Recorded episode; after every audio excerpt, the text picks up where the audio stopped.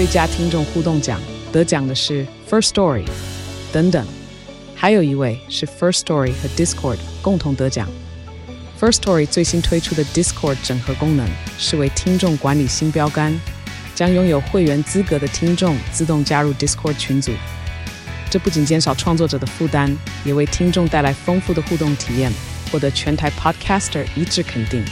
体验这个惊人的功能，立刻点击叙述栏链接，让你与听众互动更上层楼。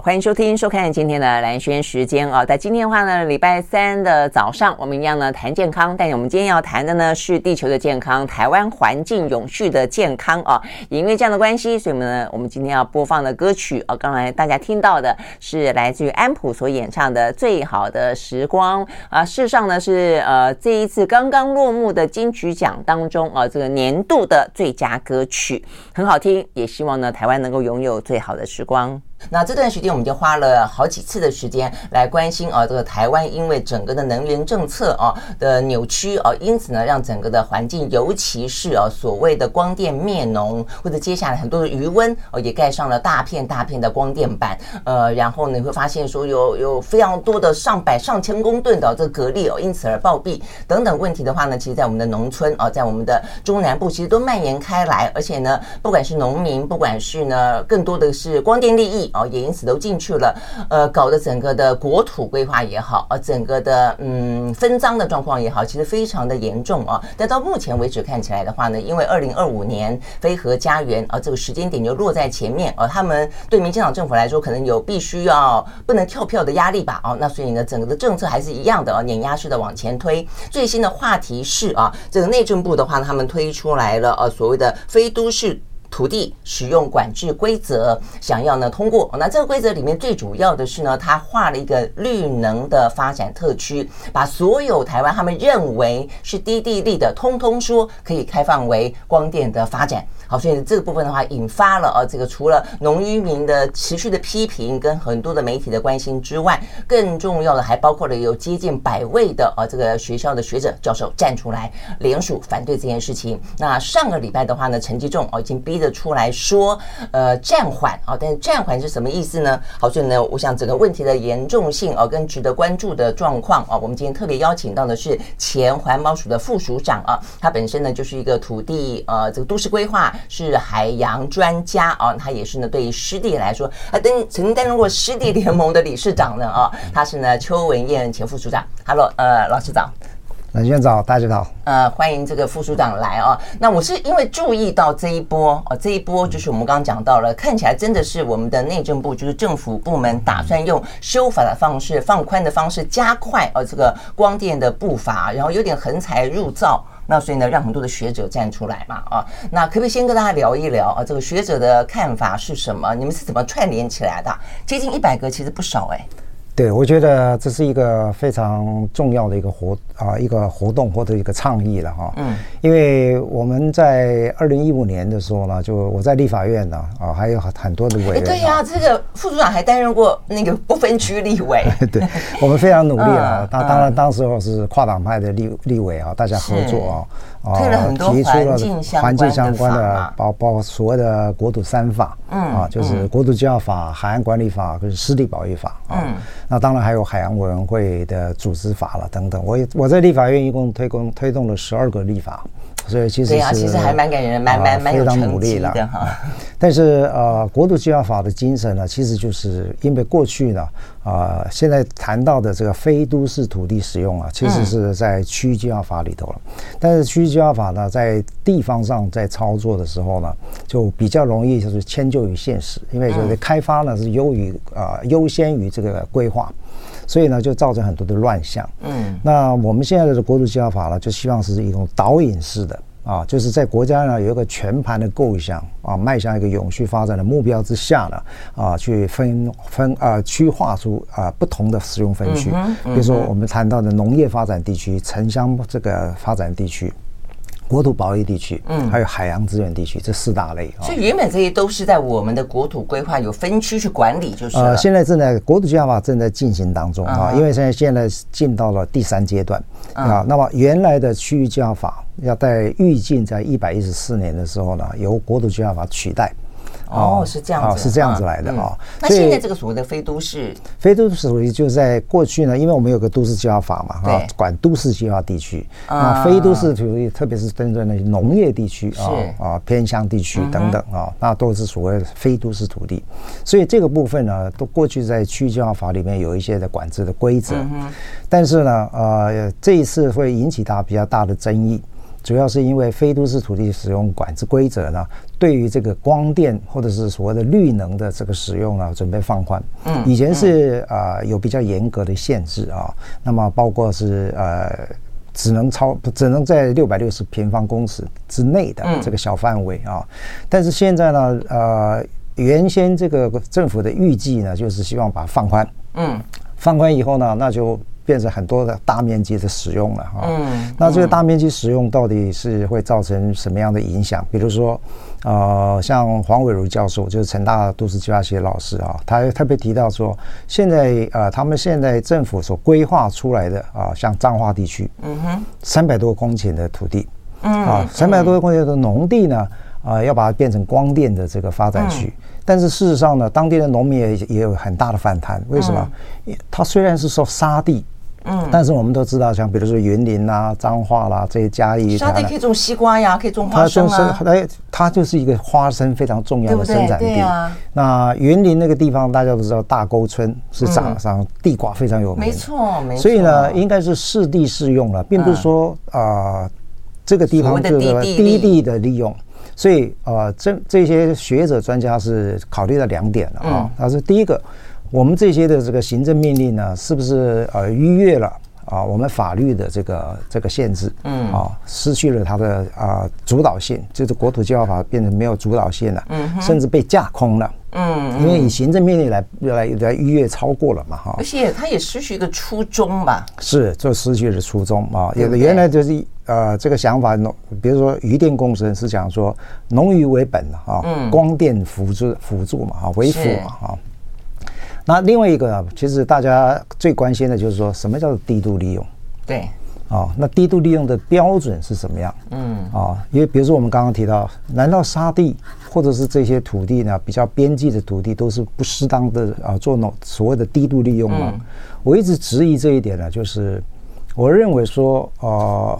这其实等一下我们可以回归到那个永续永续发展的一个概念啊。好，那所以我们先呃，这部分我们再待会来详细说。那所以因为这样子的一个关系，一个就是说认为目前看起来想用行政命令去逾越了原本的这个国土规划法啊。第二个就是它的内容事实上是要呃大量的去开发的。那所以现在这一群学者联署出来，呃，看起来上个礼拜好像好像算是成功的呃，这个让这个呃行政单位稍微的缓下步伐了。然后呢，你觉得他们就？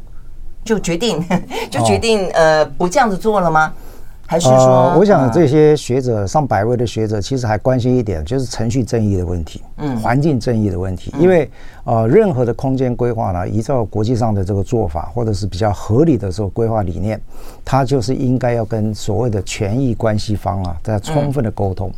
但是这一次呢，事实上没有充分的沟通。学者虽然有这个提议的时候呢，啊，就我的了解呢，官方并没有充分的去跟这些学者专家好好的去研究。比如说刚刚提到的，什么叫做低度利用？你的标准是什么样？你怎么画出来的？啊，哪些地方呢是应该做什么样的使用？其实是应该国家有一个全盘的规划。所以希望政府部门，因为现在是呃，现在因为因为是农渔民，尤其是以农民为主啊，他们有一些反对声音啦，有一些呃抗议啊，那所以呃，这个行政部门似乎开了一些公听会，但事实上那些农民都觉得这个公听会本身其实就是有点呃开的又不算真的多，然后有些部分真的没开，然后呢就是有些就是敷衍了事了啊。但我弟说这一次的话呢，因为有啊。啊学者有还团，那所以你们要求的是类似比照有个比较大的公听会的模式，然后跟你们沟通。我觉得要非常深入的讨论。我刚刚提特别提到叫做充分的沟通嘛，啊、嗯，那这个沟通当然很多的层次嘛，很多的不同的面面向，甚至不同的族群啊，或者是这个权益关系方，嗯，都应该来充分的沟通。但是现在呢，政府好像也没有这这这方面呢做一个很好的一个沟通的方式。那啊，很匆忙的。就在这这几天就要预告啊，所以我是觉得啊，这种方式呢，其实是违背了环境正义。嗯，那另外一方面呢，从科学上来看，什么叫低度利用？没有相相当的论证嘛。这个这个科学方面的依据是什么？嗯，好，那当然啊，更严重的就是说，回归到国土计划法或者是这个这个国家的发展，它到底应该是，比如说农业。我们台湾其实是非常的呃资源很缺乏的这个国家，那天然灾害也非常的多。那这种情况之下呢，什么样叫做永续发展？我们要多少的农地来做生产？粮食是工业有没有问题？都是应该要好好的去思考。对啊，没错，这个部分我们待会儿都会来详细的聊哦。那所以听起来的话呢，意思就是说，如果照这个老师的说法说，你认为政府应该要跟所有的权力关系方都必须要坐下来谈。那跟国土开发、国土发展有关的，那每一个台湾人都是权力关系方啊，是他必须要坐下来跟我们好好谈一谈，而不是他们片面的哦，用行政命令又所谓的呃作业的方式哦，就这样子啊，这个武断的决定。我们休学回来啊，来关心一下，到底为什么这个问题对我们来说是每一个人都至关重要哦？刚刚老师说什么呃彰化啦、云林啦，其实我就是因为有一些朋友在那边家里面务农啊，嗯，这个番薯田真的就是这样的，面临了不断的有人来。来敲门问你要不要呢？把它改成光电板是哦，所以我觉得这个压力真的是非常的迫在眉睫的啊！所以我们休息，马上回来。I like 103,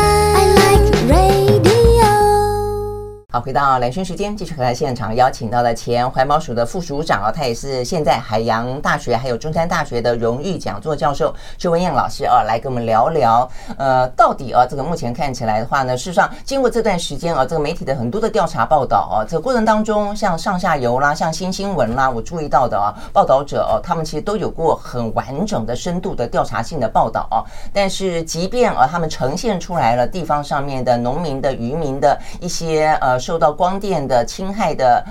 窘境，或者事实上是惨状，然后甚至也报道了很多光电的利益啊，怎么样子呢？在这个厂商跟政治人物当中的挂钩、行贿、受贿等等。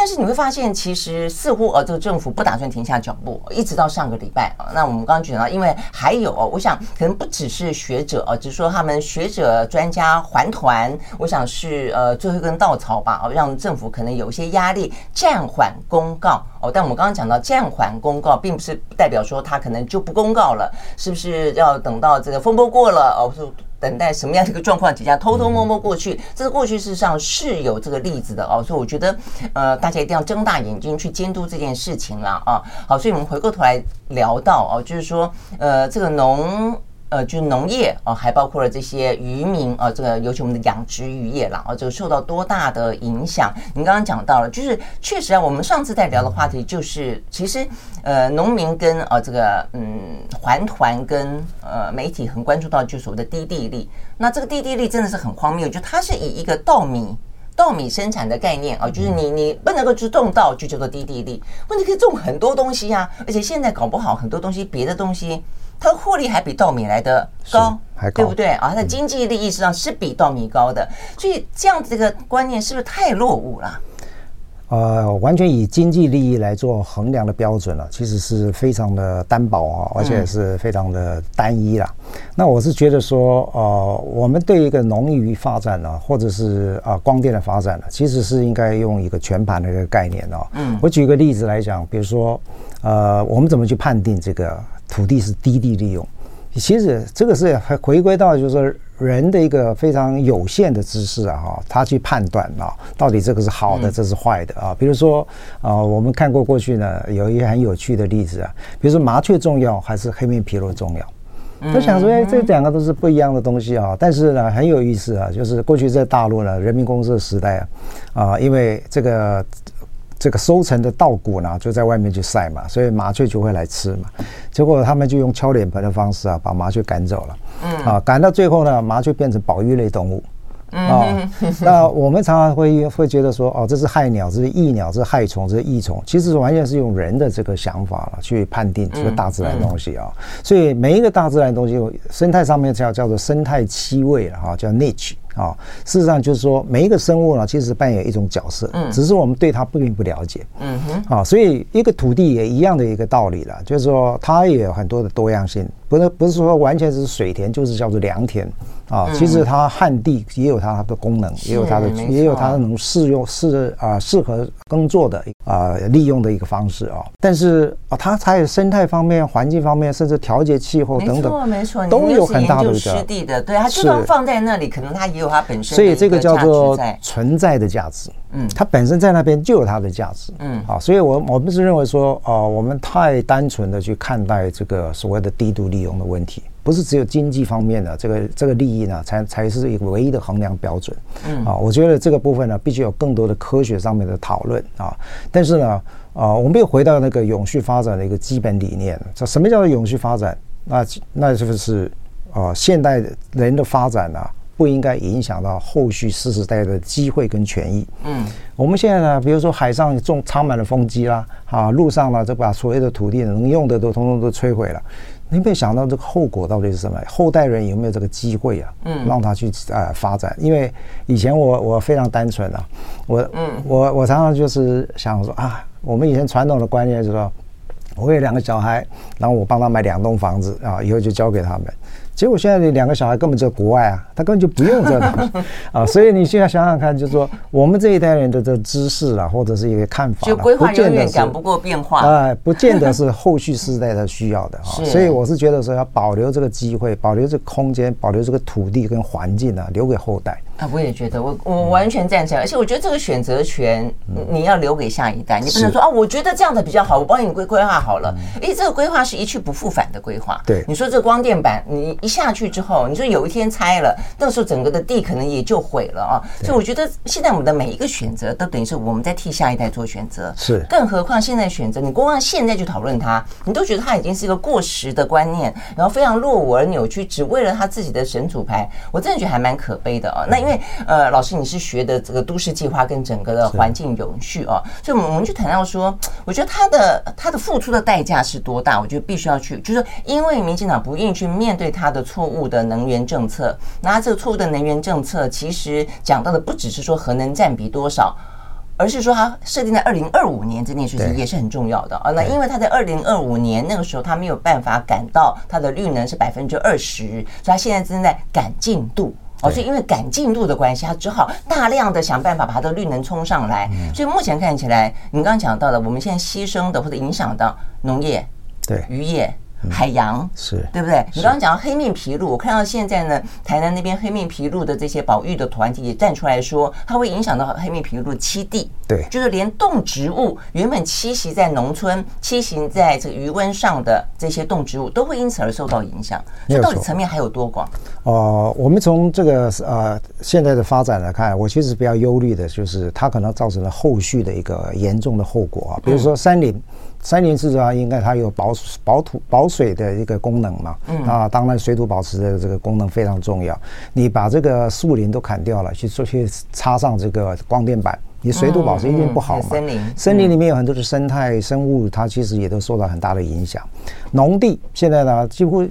都变成这个呃光电板的时候呢，没有人务农啊，没有人在将来在养鱼了。养的鱼也不不够健康，而且现在呢，我听一个啊石门水库一个餐厅的老板就讲说，哦、呃，我们现在的这个鱼啊，其实没有那么好啊，品质没那么好，而且呢，这个价格非常的高，因为养鱼的人少了。是。台湾其实以前的养殖政策是非常非常非常强，养养殖技术是非常好的，农业政农业技术非常好的，所以呢。光电的这个发展啊，或者是绿能的发展，在这种所谓的边际土地啊，可能会造成了毁林，树林被毁掉，毁农，以后农民青农也没办法回来了哈，也没有人去种田。对对对，很多年轻人。我们渔业技术非常强啊，也没有人种，也也没有人养鱼，而且养的东西啊都非常的单一啊。以前是很多的鱼种嘛，对啊，但是现在呢，大部分是养虾。嗯哦，那变成单一鱼种。如果说价格不好，或者是有虾病的时候，那就是全面产业崩溃。嗯，哦，那所以我是觉得说，这是对于一个国土或者是未来的整个生态环境啊，一个长远的影响。嗯，OK OK，跟呃刚刚老师这样讲，我也记得我看到这个呃媒体报道哦，他们好像说最近虱目鱼涨价了哦，他们就问那个卖虱目鱼的这个老板，餐厅老板啊，他说没办法，我去菜市场买的时候，菜市场的虱目鱼就涨价了。他说呢，因为现在呢大家都去种光电了，所以呢养虱目鱼的人变少了，价格少了，呃，这个鱼量少了，价格就上涨了。所以你看影响有多么的大哦。我们休息了再回来。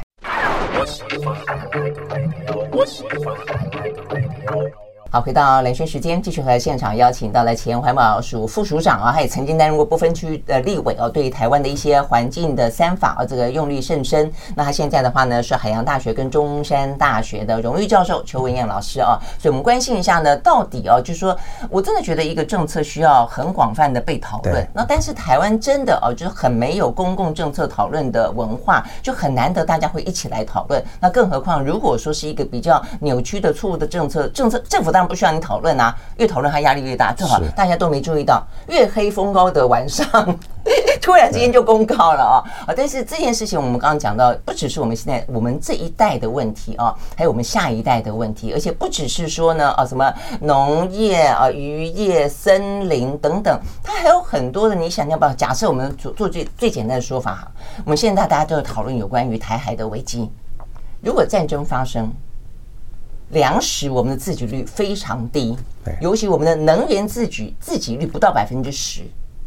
你想想，你你你的这些东西都要靠外面运进来，你运得进来吗？如果你自己里面没有东西的时候，你要怎么样子可以打这场战争？所以我觉得台湾很多政策是矛盾的，我觉得你没有很全面性的去思考它。所以我觉得很多事情我们必须要推推到一个。极致哦，让大家知道说这件事情真的是关乎每一个人啊，这更不用讲说，在你一个很民生热利的状况底下，我刚刚跟老师聊，你再推到底下去，台湾的优势很多。都可能没有了。比方说，台湾的农业其实非常的精致化，台湾的渔业啊，其实非常的出口强劲等等。所以这些部分的影响，你觉得呢？我觉得顺着你的话呢，其实是非我非常的忧虑了啊，因为台湾其实有很多呃非常强的这个这个科技项目啊，比如说农业科技，我们的农业非常强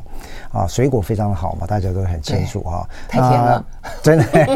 啊。那那另外一方面，像像过去一个例子呢，以前台湾的糖业。其实是非常非常有名的。嗯，我们还有一个糖业研究所，在世界上是非常知名的。但是我们的糖业崩溃了以后呢，我们这个整个优势的，就是已经啊、呃、慢慢慢慢消失了哈。以前在日据时代呢，我们叫做一糖二碱嘛，就是糖是第一个产业。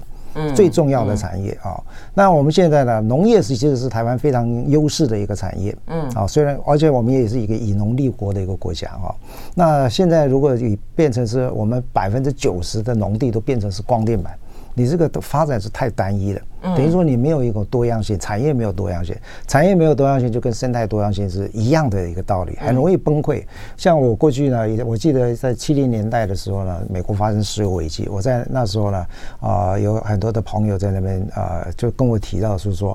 啊，他们在费城呢找工作没有什么问题，因为费城的产业非常多种。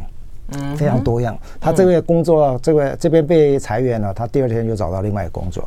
但是呢，在在德州呢，因为石油危机嘛，啊，那石油的这个产业呢是在德州是独大的。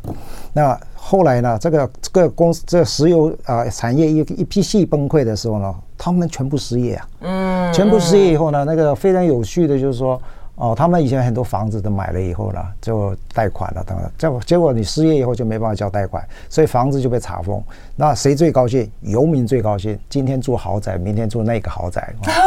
啊，所以我真的空屋到这种程度。对，所以我是觉得说，哦，产业的多样性哦还是非常重要。你不要单看一个产业，这跟生态多样性的情情这个道理其实是一模一样的啊。是没错，因为我们现在都觉得很多东西进口很方便，对。但是你要想到这个进口本身，第一个你自己本身的多样性没了，而且你自己本身产业就很难去发展，更不用说在这样的一个比较兵凶战危的年代里面，它是真的是涉及涉及到国家安全。所以，我们接下来就要聊到另外一个真的是涉及国家安全，是因为啊。这个目前看起来，我刚刚就讲了，其实呢，错误的能源政策在于说，第一个它的内容的比例啊，它完全因为要非核，它是要去加重其他的比例，所以呢，绿能百分之二十，绿能百分之十达不到，所以现在才会想尽办法要去种光电板，要去修改法令，让更多的地方，更多的人愿意去种光电，补上百分之二十的这个光呃能率呢，这是一个。另外一个就是说，好，那另外还包括了更多的缺口，现在就已经不够了，因为现在我们的核能就已经慢慢慢降下来，所以。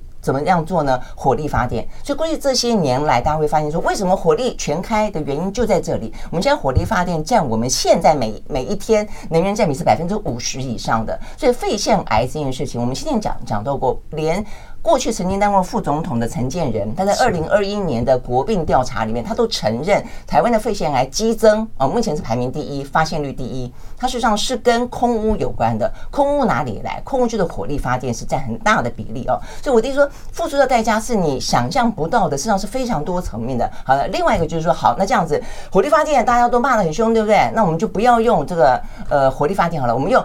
天然气发电，好，所以的天然气发电呢，就来了。今天我们讨论的另外一个话题了。为什么新年会有三阶站、四阶站的环保争议？三阶站要盖的地方呢，是在桃园观潭的呃这个藻礁上面。这四阶站呢，要盖在的是基隆的什么外木山山这个地方。那影响到是整个海港的进出跟这个当地的环保生态。所以呢，你就为了说你要去满足你规划的一个能源政策的占比。啊，所以呢，啊，因为呃不要核能啊，所以也不要这个呃火力火力发电，所以就来搞个这个天然气。好，那天然气的问题，我们刚刚讲就要呢，第一个你的环境要付出代价，第二个，那如果说真的也是一样，台海被封锁呢，你 天然气进得来吗？就进不来嘛。啊，所以你会发现。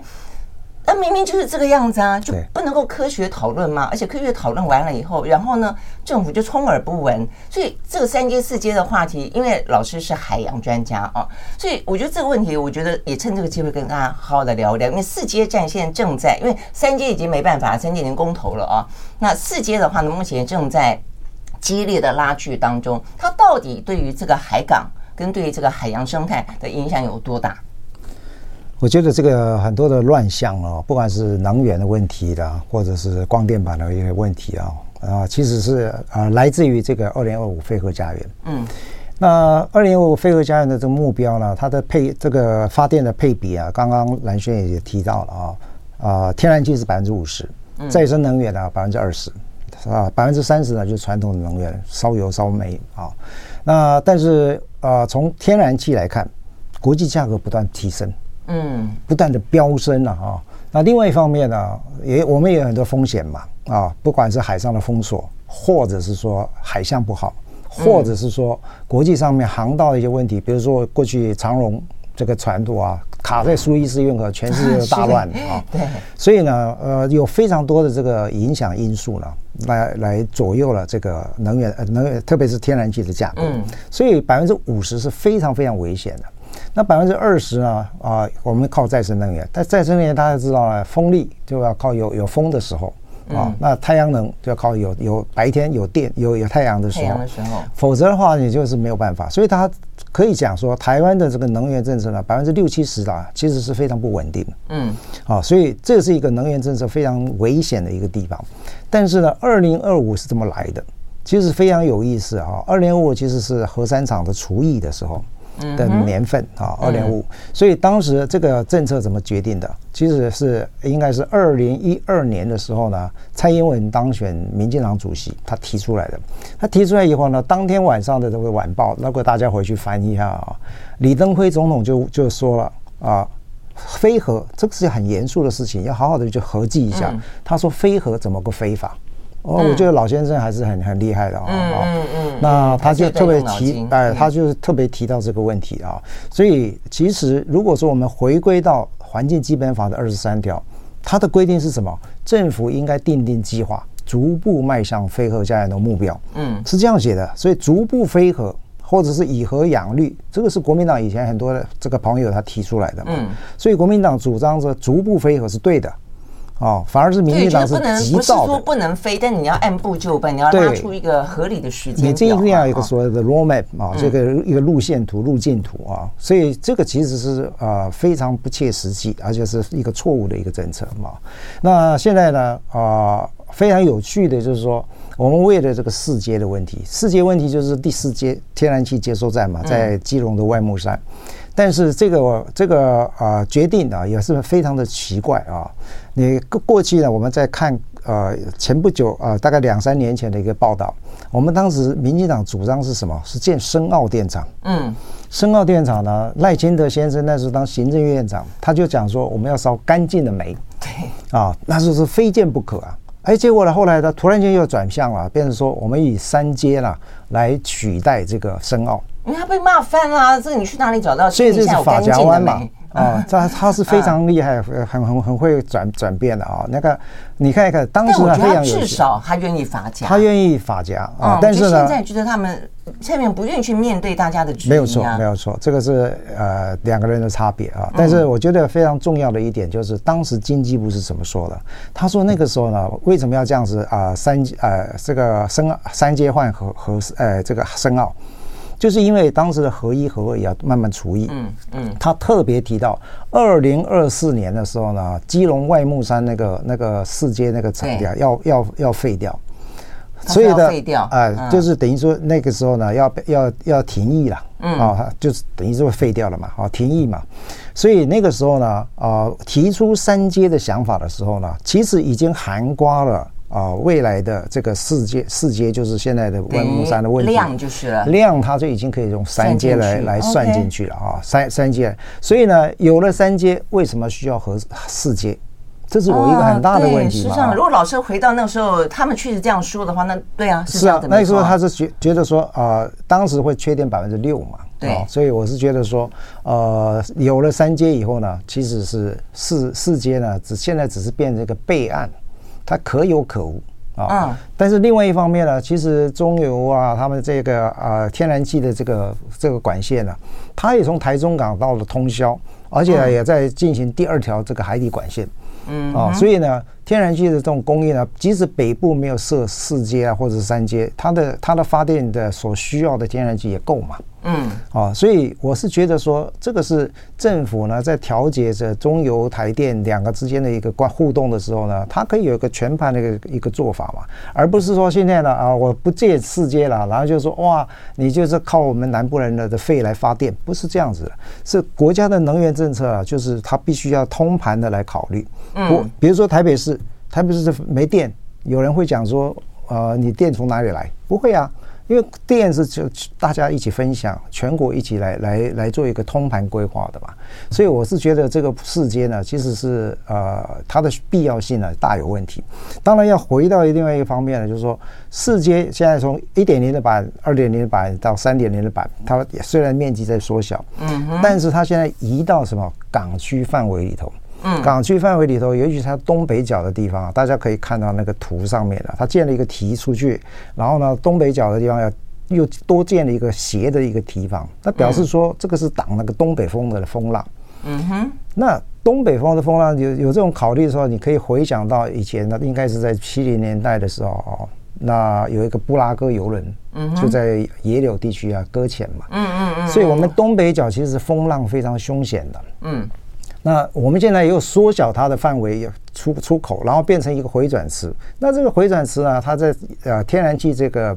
泄天然气的时候呢，其实就会影响了它这个航道嘛，因为基隆港呢是五港合一啊，它也是游艇港，也是渔港，也是商港，也是军港等等啊，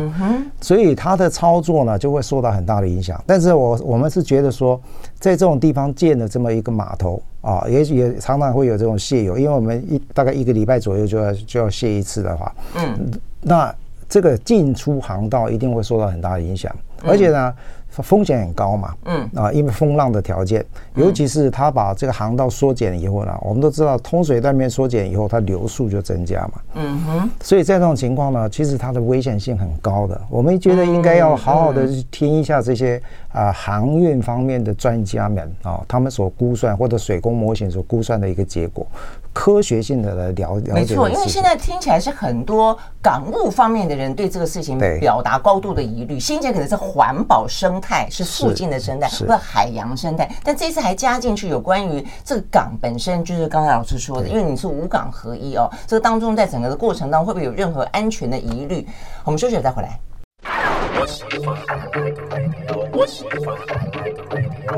好，回到连讯时间，继续和来现场邀请到的前环保署的副署长啊，这个邱文燕老师啊，来谈有关于呢最近这段时间啊，这个台湾的能源政策的问题。我觉得真因为重点在于说呢，第一个，二零二五年快到了。呃，所以你会发现说呢，对于蔡英文来说，真的哦，他的任期也快到了。那虽然呃，他也曾经说过，反正二零二五的时候他已经不在任上了哦，讲的话是真的，真的很不负责任了哦。但是他看起来也因为这个话被李远哲揭露出来了哦，所以他可能也是就只好硬着头皮在他卸任前能够达到多少就达到多少嘛哦。那但是现在的话呢，呃，这个距离实在太远了哦，因为他的我们二零二五年的占比是希望绿能百分之二十，现在大概只有百分之六到百分之七，所以现在二零二三年了呢，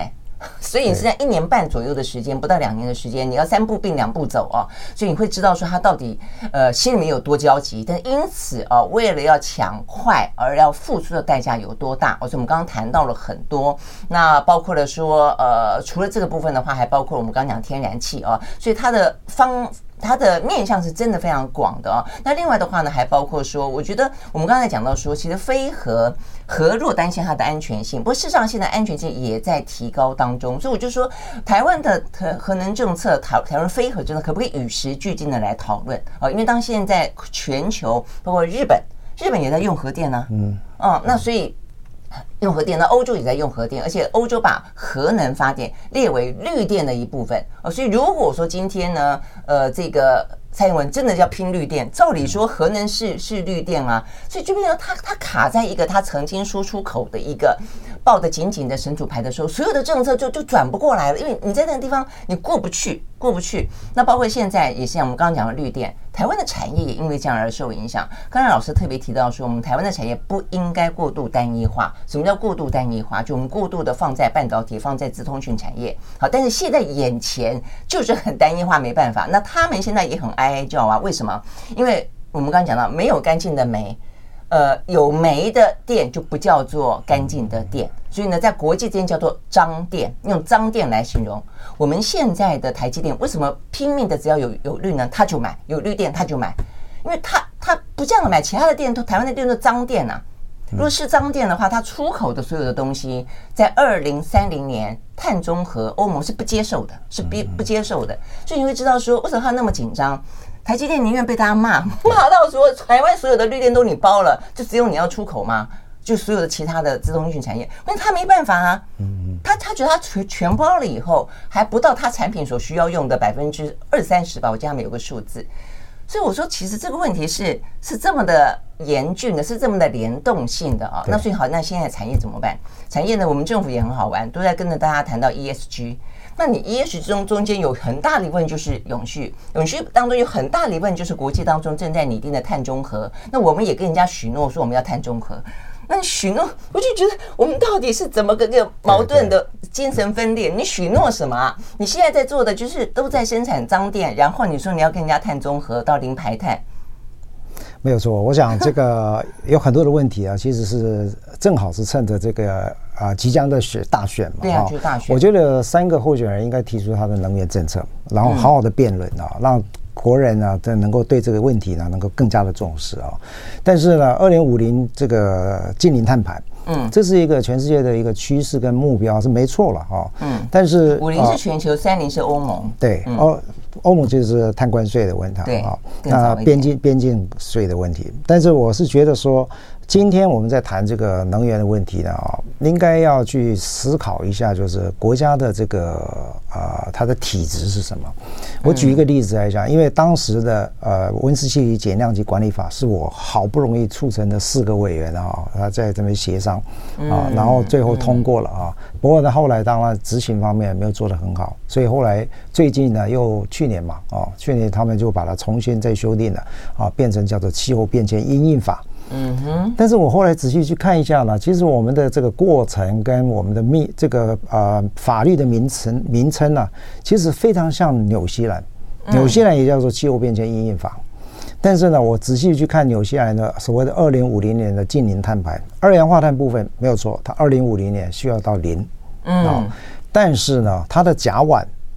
它反而到只要到百分之七八十，也就是说，它是采取一个兼顾产业比较能够因应啊逐步变迁的一个方式啊。所以呢，表示为什么它甲烷甲烷甲烷是甲烷，就是因为就是他养牛养羊养羊是纽西兰本身畜牧业畜牧业发达嘛，这是一个畜牧为主的一个国家，嗯，所以就看国家到底是站在什么样的体制。比如说我去个荷兰的时候呢，他们就是呃以农业为主嘛，荷兰的这是牛奶啊，这个农业气势都非常的好，对，所以就是它它会兼顾到国家的国啊这个国家发展的一个趋势跟它本质啊，它的体质是怎么样，你不要太过超过，所以你应该要当然国际趋势。是一个导引的方向，你应该是因应啊，这个国际趋势啊，慢慢的去调整到自己啊。我想这是一个，有一个大趋势当中有一个属于自己国家自己本身的特色要出来，他自己的体质啊，他自己的特特征啊，都必须要去配合了。他的条件、生态环境的条件跟社经的条件都必须要配。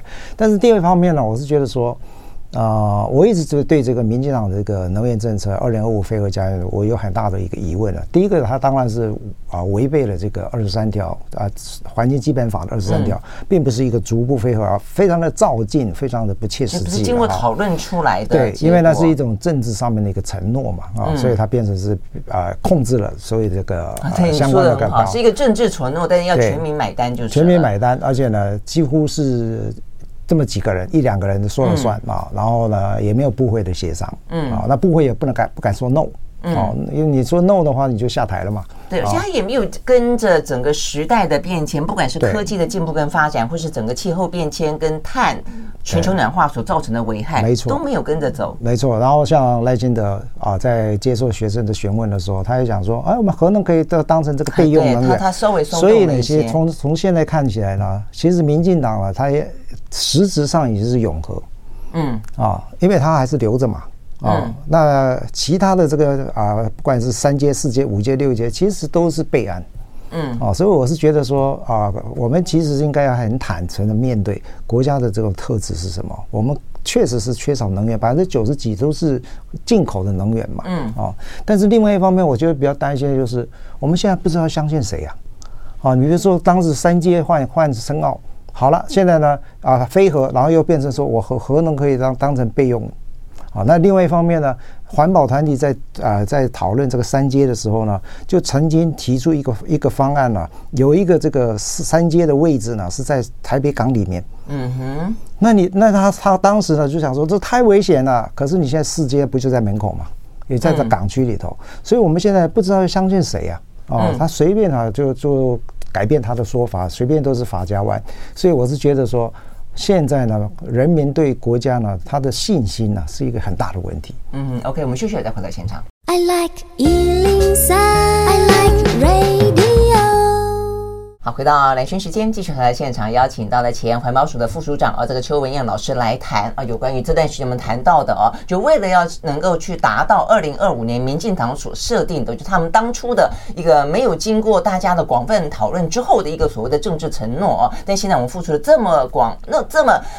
影响层面大的一个代价哦，那甚至我就说其其实这件事情不只是民进党啊，因为这个有点像魔咒一样的非核家园啊，它被台湾喊着喊着喊着喊到现在，你连其他政党其实谈到这个话题都有点遮遮掩掩的啊，又不敢明显表态，又怕得罪环保团体，又怕说台湾好像形成了一个所谓的非核共识，但事实上我觉得人民其实有时候都比政府来得更加的。理解全球的呃这个时事的脉络，或者更勇于去面对这些变化哦。反而我觉得是政治人物哦，反而非常的僵化。所以我说坦坦白讲，我觉得像侯友谊先前，他为了核废料，确实核废料是一个问题，那这个也可以讨论嘛啊。但是为了核废料这个问题，他就不太敢讲他的他的呃主张，就变成说就游移在呃民民进党跟国民党中间。我觉得这不是一个政党的问题啊，就游移在呃非核跟永核中间哦。所以呢，一直到最近哦，就看起来。好像整个时代的变化跟全球哦，每一个呃主要的我们的友好的政府，你说美国啦、法国啦、日本啦、韩国啦，都在都在盖核电厂啊，那所以他也才慢慢修正哦。所以我的意思就是说，台湾很可怜啦。我觉得台湾很多议题都被政治绑架。那这个政治绑架，民进党因为很会很会呃宣传呃主导议题，所以其他的声音通通都因此呢禁不吭声。好像呢你讲的这个东西，你就会被贴上某种标签。我们可不可以撕掉标签，好好谈谈我们的未来？我觉得能源跟环境的问题是国家永续发展非常关键性的议题啊，嗯、所以借这个机会呢，我要我们真的要呼吁啊，三个候选人呢，应该就这个能源跟环境政策提出好好的一个啊讨论跟政策白皮书。当然，我们也希望说借这个机会呢，啊，我们所有的人民呢、民众呢，都应该去关心这个议题，因为这个影响到每一个人，影响到每一个产业，也影响到国家未来的永续的发展。嗯嗯，而且我觉得这个整个的第一个是时间点，第二个是占比，我觉得都应该要重新讨论，对不对？你是不是要启动核四？我觉得可以重新再谈，没有人说非要不可，因为它确实有核废料的